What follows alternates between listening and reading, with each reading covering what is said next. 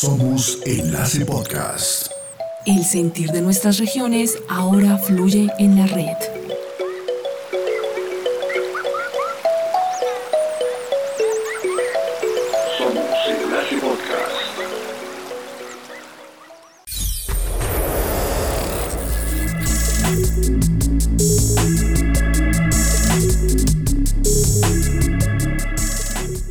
Saludamos a todas las personas que nos siguen y se conectan en este momento. Somos Enlace es la red de comunicación comunitaria que surge para unir e informar a Colombia en medio de la pandemia. Esta iniciativa nace desde la Fundación La Otra Juventud y UNICEF en articulación con cerca de 30 medios y organizaciones sociales del país.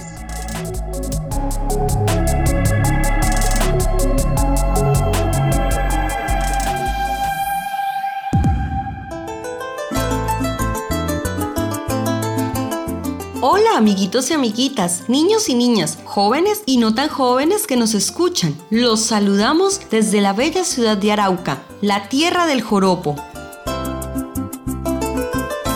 Un saludo a todas las personitas que nos están escuchando en este momento. Somos Grupo Proacto y esto es... Crónicas de aprendizaje en tiempos de pandemia.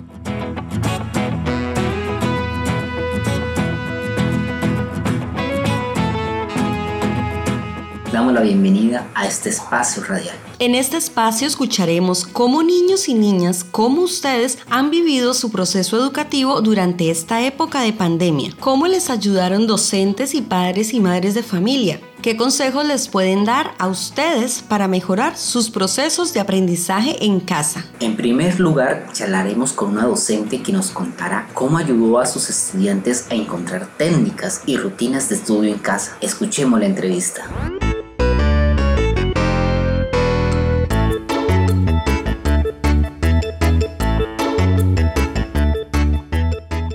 Buenas tardes y bienvenida. Cuéntanos, licenciada Nuri, ¿cómo te sentiste al saber que ya no irías al colegio a dar clases? Fue una sensación bastante rara, quizás confusa. Aún recuerdo ese domingo en el que más o menos a las 6 de la tarde nos llegó la información. Fue extraño el cambio en nuestras vidas. Empezar a montar un nuevo sistema educativo desde nuestra casa, sin recursos y sin la menor idea de cómo hacerlo. ¿Cómo inició ese proceso de llevar el colegio a cada casa de sus estudiantes? Inicia como un nuevo reto de los muchos a los que nos enfrentamos los docentes, pero esta vez fue un cambio drástico, y no solo para nosotros, también para los niños, los padres de familia. Además, la inequidad social en nuestro entorno educativo es notable. Nuestros niños no tienen el acceso a la virtualidad. Realmente fueron clases a distancia más que virtuales. Fue el adaptarnos a trabajar 24/7, el desgaste emocional que muchas veces se acompañó de la frustración. Y aquí los que se vieron más perjudicados fueron nuestros niños. Todos los niños y las niñas de tu salón tenían acceso a internet y celular inteligente? No, como lo dije anteriormente, la brecha social en Colombia es evidente y acá en nuestra institución aún más. El salario mínimo de un colombiano no alcanza para garantizar la conectividad de quienes lo ganan. Ahora menos en el caso de nuestra comunidad que muchos viven del diario o como coloquialmente lo conocemos, del rebusque. Incluyó orientaciones sobre cómo estudiar en casa en las guías para que las personas responsables de los estudiantes y las estudiantes tuvieran en cuenta a la hora de iniciar el estudio en casa? Sí, siempre traté de ser clara y concisa en las orientaciones, el tratar de hablar en un lenguaje que fuera entendible para los padres de familia o quizás para el vecino, porque hay casos donde los padres son analfabetas o no tienen tiempo para orientar a sus hijos, pues muchas veces la prioridad es sobrevivir y hay que trabajar. Por ello los niños quedaban a cargo del vecino, del hermano, de un tío o de algún familiar. ¿Cuáles fueron esas orientaciones? De las orientaciones que más recalcaba es pregúntenme si no entienden, estoy atenta a sus inquietudes y traté de orientarlos siempre. Pero a decir verdad, la virtualidad nunca reemplazará las relaciones sociales, pues no es igual el escuchar una orientación o el leerla a tener ese contacto social con el docente, con los compañeros. Es ese cúmulo de emociones que no se llevan a cabo a través de la virtualidad, que no se pueden desarrollar.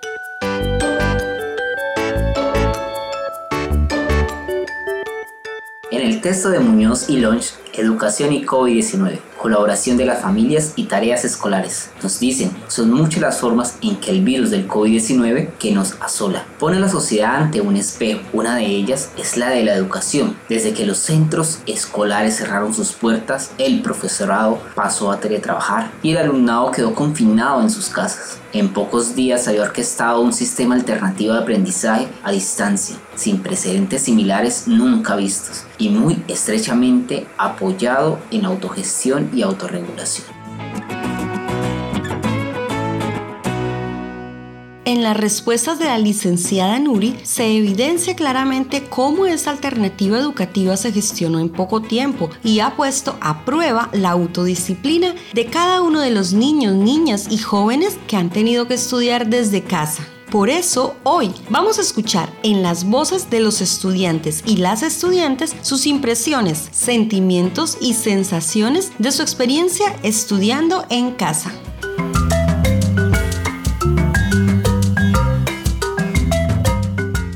Saludamos a la niña Carol Noelia Castrillón del quinto grado. Hola Carol, ¿cómo te sentiste al saber que no volverías a estudiar al colegio por culpa del virus? ¿Por qué? Extraña porque no volvería a ver mis profesores ni a mis compañeros y también porque las tareas no se me harían tan, tan fáciles como en el colegio, tanto en la casa. En la casa se me dificultaba un poco porque mis papás me ayudaban, pero no lo suficiente. Y en el colegio los maestros nos explicaban y nosotros captábamos todo lo que ellos nos decían y ya sabíamos cómo hacer las tareas y pues también me sentí muy extraña porque no los volvería a ver. Ellos son como nuestros segundos padres y madres y nuestros compañeros como nuestros, nuestros segundos hermanos y pues me sentí muy extraña al saber que no volvería al colegio por culpa de este virus.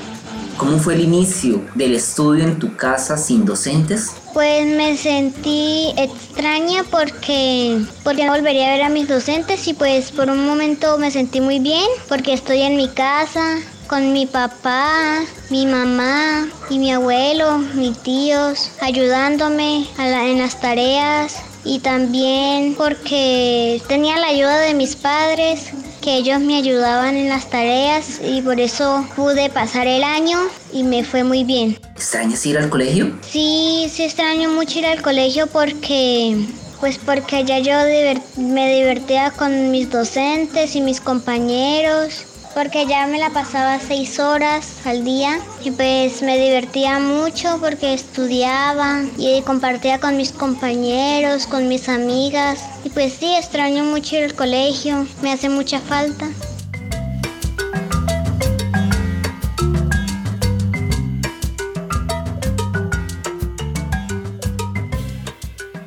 Ahora leeremos un maravilloso cuento que el escritor Nelson Pérez escribió solo para los niños y las niñas que nos están escuchando en este momento.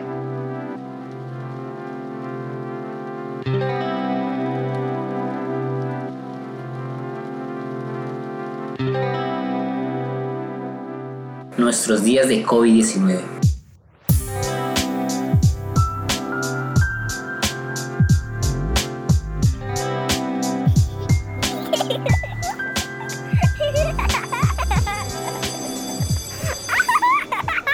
Profesora Soberbia nos dijo que ya no habría más clase, nos alegramos. Lo primero que pensamos fue que tendríamos muchos momentos para compartir juntos, para jugar, para divertirnos. Y así fueron los primeros días. Estábamos encerrados, pero felices. Nos sentíamos en una película de zombies donde ya era el líder y él mi compañero con el que nos podíamos enfrentar a todos y lograr estar al lado de los salvados. A veces nos asomábamos por la ventana y cuando veíamos un carro de la policía nos agachábamos para que no nos vieran. Luego volvíamos a jugar. La casa se nos hizo pequeña como a los tres días. Nos dimos cuenta que las dos cajas de muñecos finalmente no eran tantos ni tan variados. El balón se nos pinchó y las películas nos daban pereza porque de estar acostados nos dolía la espalda. Pero todo empeoró. El mercado se empezó a acabar. Por las noticias dijeron que podía salir uno por familia y hacer compras un solo día a la semana. Mi hijo me miró y me dijo que tuviera cuidado. Salí con tapabocas, gafas, sombrero, una sudadera debajo del pantalón y dos camisas y una chaqueta. Fui al mercado del barrio, a dos cuadras de la casa. Vi a todos con miedo. Una señora se me quiso acercar y de un salto hacia atrás me retiré de ella. Compré lo necesario para comer y el triple de alcohol de lo normal. Al llegar a casa, después de cerrar la puerta, me desnudé y puse la ropa en una bolsa y me encerré en el baño por tres horas.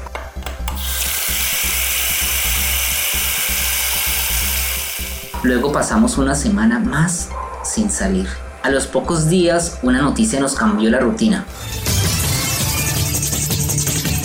Los profesores dijeron que continuarían las clases de manera virtual. Llenamos encuestas, dimos correos electrónicos y adecuamos un espacio de la sala para las clases.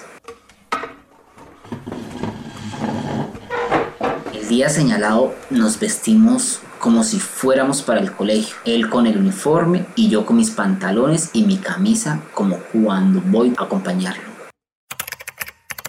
Pero la profesora soberbia no se conectó. Luego recibimos un mensaje al WhatsApp donde venían unas guías y unos talleres. Los hicimos todos esa tarde. Enviamos fotos y esperamos a que el día siguiente hubiera conexión. Pero la profe tampoco se conectó. Cuando nos llegó el nuevo WhatsApp, supimos que las clases serían así, pero en ese momento no pensamos que fuera tan complicado. La profe envía día a día cuatro guías y ocho cuestionarios. Nos toca responderlos todos y enviar fotos. La verdad es que él y yo extrañamos el colegio. Sentimos que no hemos aprendido mucho que todo fue una trampa. No hubo zombies, no hubo clases virtuales y ahora la gente ya sale sin tanto problema. Solo nosotros no salíamos de la casa, nos seguimos asomando por la ventana y seguimos huyendo de la policía. Hoy vamos a presentar el examen final de matemáticas. Parece que si lo ganamos, pasamos el año y tenemos nervios, pero creo que lo lograremos. Aunque ya no importa si ganamos o perdemos, lo único que queremos es volver a la normalidad.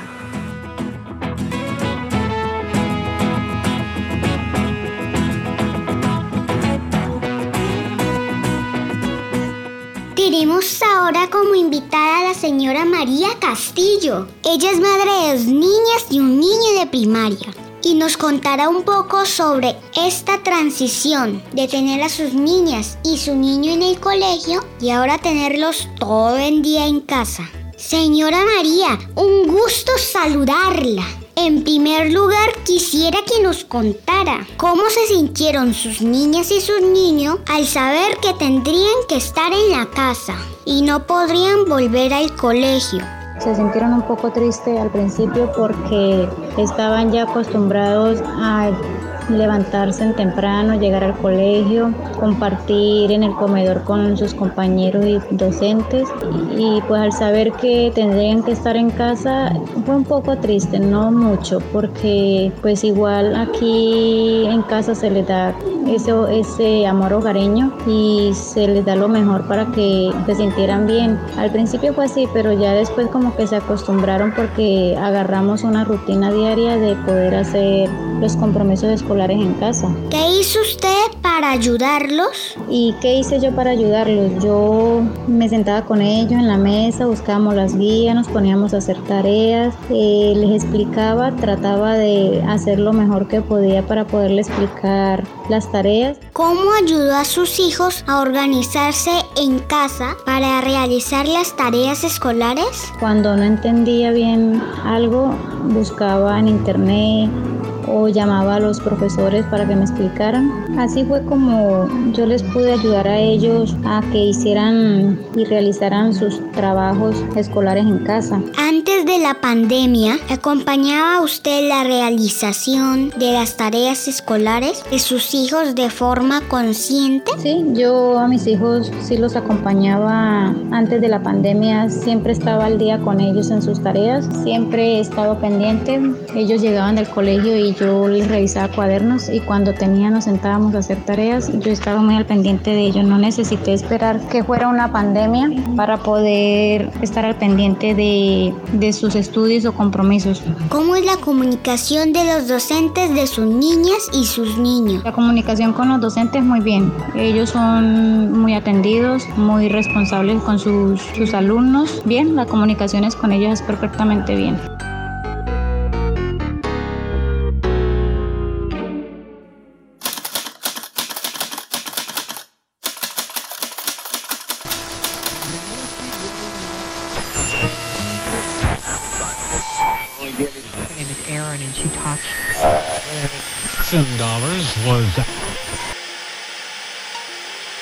¿Sabías que la educación a distancia surge desde los primeros servicios de comunicación con el sistema postal a principios del siglo XX. Posteriormente, durante las décadas de 1940 y 1950, se produjo la introducción del cine y la radio y el nuevo auge de la televisión educativa. Con la pandemia se da inicio a una nueva modalidad de educación a distancia, una modalidad que incluye las TICs como herramienta de transporte de la información comunicación y retroalimentación de los estudiantes y las estudiantes con docentes, pero además coloca como protagonista a un nuevo miembro, la familia.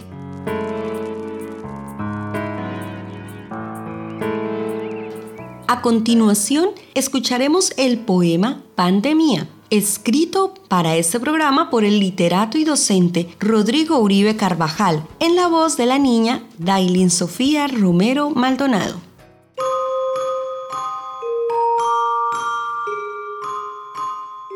Pandemia por Rodrigo Uribe.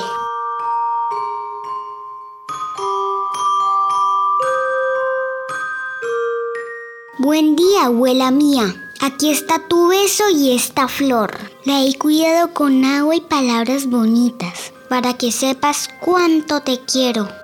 Buen día, abuela mía. Aún sigues dormidita soñando con Dios. No sé si Él te ha escuchado, pero yo sí te escucho con atención. Buen día, abuela mía. Fue en abril lluvias mil, como dice mi madre, que el mal invisible te agarró y no te ha querido soltar. Buen día, abuela mía. Todos fuimos encerrados, todos escondimos la sonrisa tras un tapabocas, todos sentimos tu dolor. Buen día, abuela mía. Eres fuerte y sé que algún día despertarás para seguirme leyendo los cuentos, donde yo era tu heroína y adoración. Buen día, abuela mía. Pasé para tercero con la profe Flor. Recibí un diploma por ser juiciosa. Juiciosa en el cole, juiciosa en la casa, en toda ocasión. Buen día, abuela mía. Despierta, por favor. Quiero ir contigo de la mano al parque. Quiero contarte que papá nos dejó. Buen día, abuela mía. María te llamas mía, te digo yo. Ahora vuelvo. Voy por otra flor.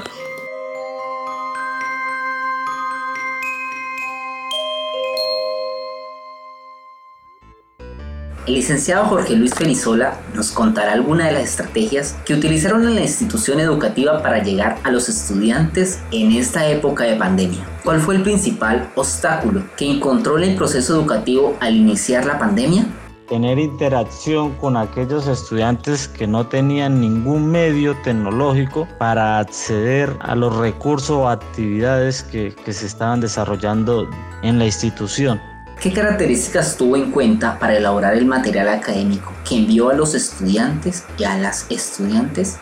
Las características del material elaborado se tuvieron en cuenta las indicaciones por el Ministerio de Educación Nacional establecidas en la página de Colombia Aprende. Eh, las guías fueron elaboradas digitalmente, además se entregaron en físico. Al elaborar las guías incluyó información sobre la pandemia para que sus estudiantes la analizaran principalmente en la asignatura de estadística para que los estudiantes pudieran interpretar, analizar este tipo de, información, en datos, como para que se previnieran de los contagios.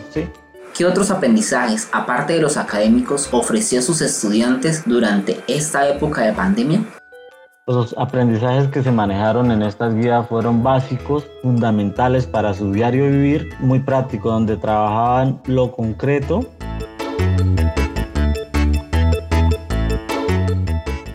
los docentes mencionan que el principal obstáculo para los estudiantes y las estudiantes es que no cuentan con los recursos económicos ni tecnológicos para recibir sus clases en línea. Los alumnos han tenido que asumir una mayor responsabilidad, ya que se requiere de ciertas habilidades para lograr su propio aprendizaje. Escuchemos en voz de ellos cómo organizaron su día para estudiar y cumplir con los compromisos escolares.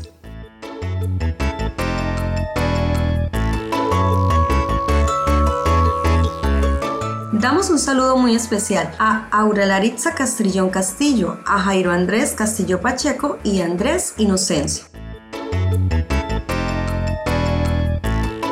En esa cuarentena pues yo me levantaba temprano, me cepillaba, desayunaba, hacía los quehaceres de la casa y cuando todo estaba listo me disponía a hacer mis tareas.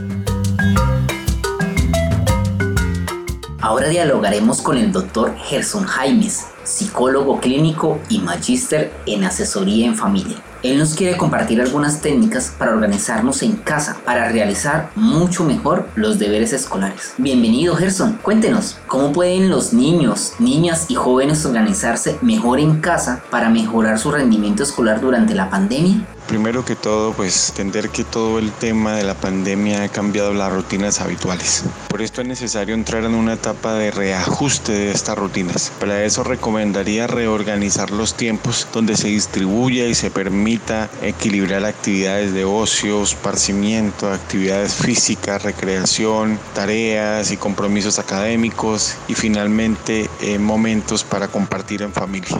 ¿Qué tips nos regalas?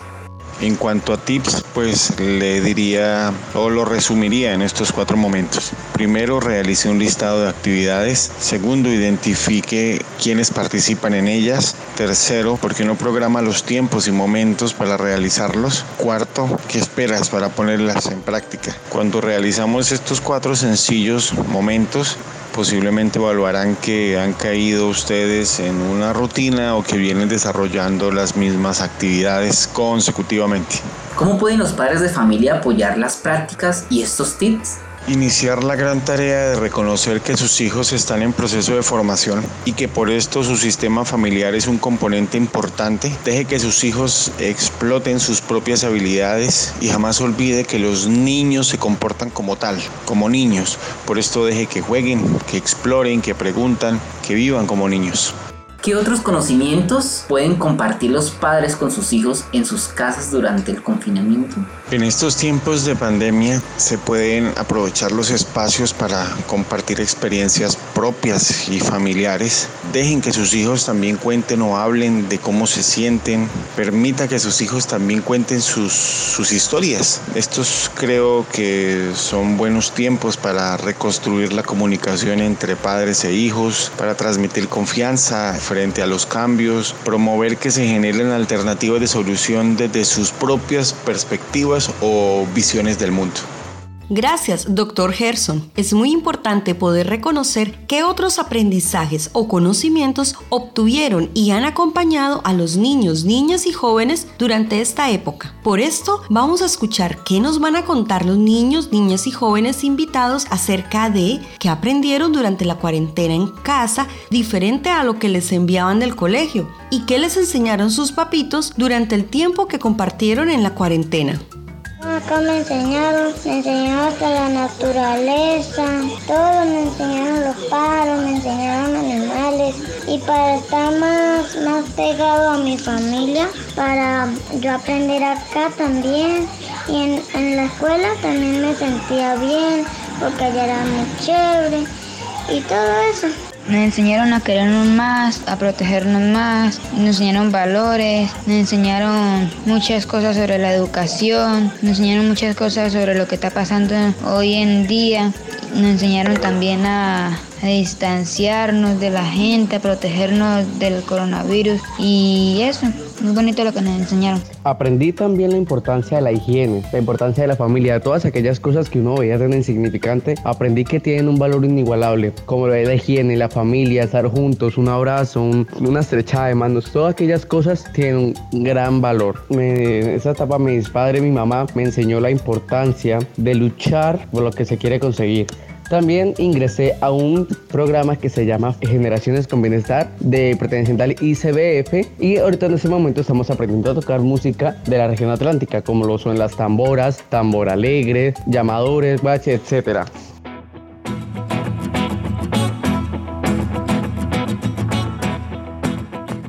Para concluir, podemos decir que docentes e instituciones hicieron un gran esfuerzo en idear estrategias innovadoras y contextualizarlas acorde al momento histórico que se vivió con el inicio de la pandemia. Es evidente que hubo tiempo para poder obtener otro tipo de aprendizajes diferentes a los académicos, tales como la música, el arte, la integración familiar y la formación en valores. La familia jugó un papel primordial en el acompañamiento y generación de hábitos y rutinas de aprendizaje en casa.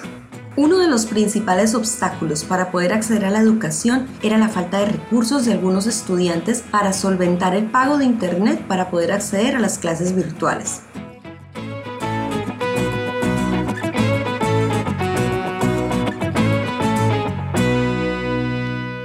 Esto fue Crónicas del Estudio en tiempos de pandemia, una realización de Grupo Proacto para Somos Enlace.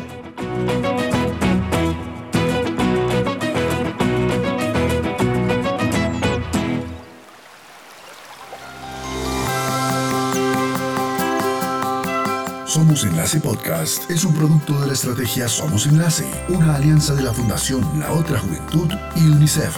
Comunicación, cuidado y participación. Visítanos en somosenlace.laotrajuventud.org.